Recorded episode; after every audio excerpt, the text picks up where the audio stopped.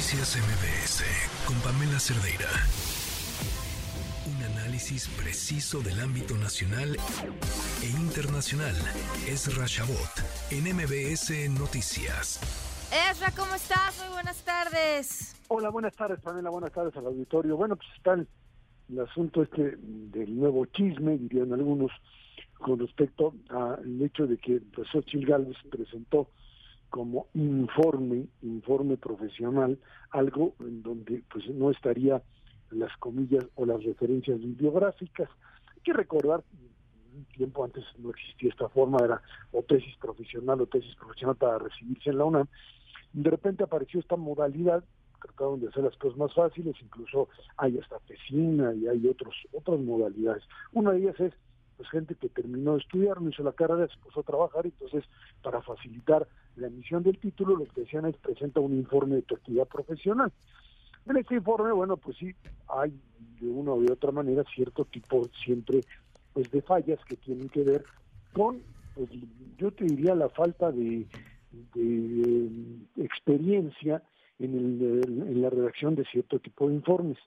Pero creo que hay una diferencia sustancial yo después de que viví eso, me fui a, checar mi tesis profesional allá en la prehistoria, Pamela. ¿Cuántas eh, referencias sin citar correctamente pusiste? De, 1979, y te imaginarás. Y dije, empecé a leer, no decía yo uno, ¿qué cosas escribe uno? Y chao, pues bola de burradas. Pero bueno, pues finalmente te das cuenta que muchas partes del pensamiento que planteas no son tuyas, o sea, eran parte, digamos, de toda una formación y lo que alguien puede finalmente expresar, son las deficiencias propias de trabajos de licenciatura. Una cosa es eso y, otra, por supuesto, es, como el caso de Yasmin Esquivel, bueno, pues aventarse un, una, una fotocopia de algo que hizo otra persona. Eh, hay que recordar que lo mismo le sucedió a Peña Nieto cuando decían que su tesis era, pues, le faltaban casi la mitad de las mismas. Hay ahí diferencias, pero esto tiene que ver fundamentalmente con algo que creo que hay que hay que aterrizarlo y es es el tema del lodo. Hoy escribió yo ahí en el Economista un artículo diciendo, a ver, toda campaña política se basa más que en la posibilidad de decir yo soy el bueno, es que el otro lo sirve. Es el lodo que tienes el lodo que le tienes que aventar al otro. es muy común por eso, Pamela, que cuando alguien se quiere lanzar como candidato y llega con su asesor de campaña, y asesor le dice, a ver, me tienes que decir todo lo que tengas, ¿qué hiciste? No, que yo golpeé a una señora en tal lugar, no, que mi hijo este, este, fumó mota y lo agarraron. Dime todo lo que tengas para finalmente tener todo el expediente completo y saber por dónde me pueden pegar.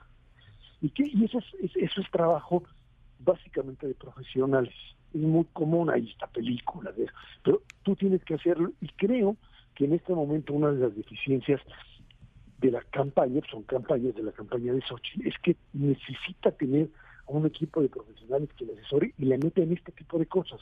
O sea, este asunto del informe, eh, del informe eh, profesional, de experiencia profesional, es algo que debieron haber checado que en el día 2 a ver, así, como, así como checaste lo de tus empresas, que todas estuvieran en regla porque te iban a pegar por la empresa, y le mandaron auditorías y, no le encuentran nada.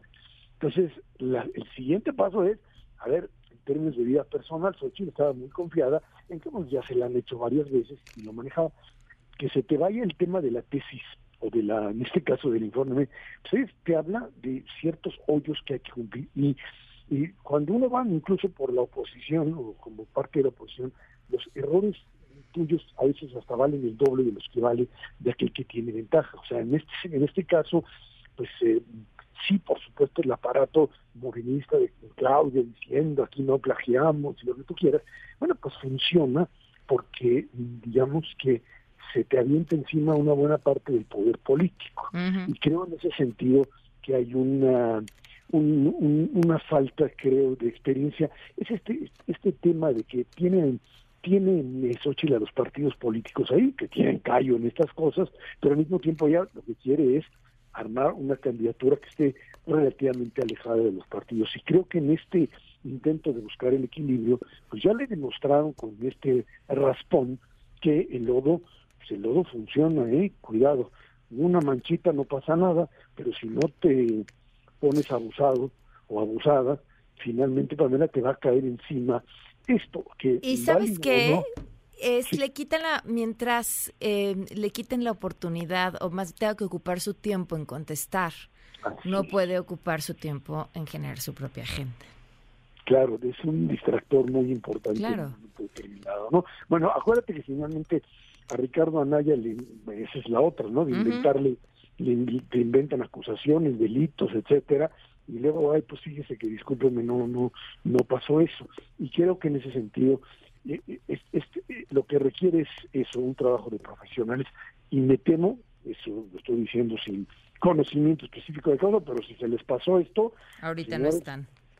no no están haciendo el trabajo adecuado. Y del otro lado igual lo que pasa es que cuando tú estás del lado del poder, tu capacidad de respuesta y de movilización, el tema de redes, etcétera, se vuelve mucho más, mucho más fácil. A menos que estés en una situación como la de Peña Nieto conmigo, en donde no había nada que hacer, porque, pues, obviamente su capacidad de acción, por más dinero que le metieran y hicieran, no iban a poder, no iban a poder ganar. Pero ahí su temor era que Ricardo Naya fuese a meter a la cárcel a Enrique Peña y entonces mejor optaron por lo que consideraron en ese momento el menor de los males, que fue la candidatura o apoyar o dejar pasar más bien a López Obrador. Y bueno, ese es el cálculo que tuvieron en ese, en ese momento. Hoy Xochitl tiene que apostar por obviamente cometer los menores errores posibles, trabajar con profesionales y pues ya se acabó la fiesta y el chiste y la grosería.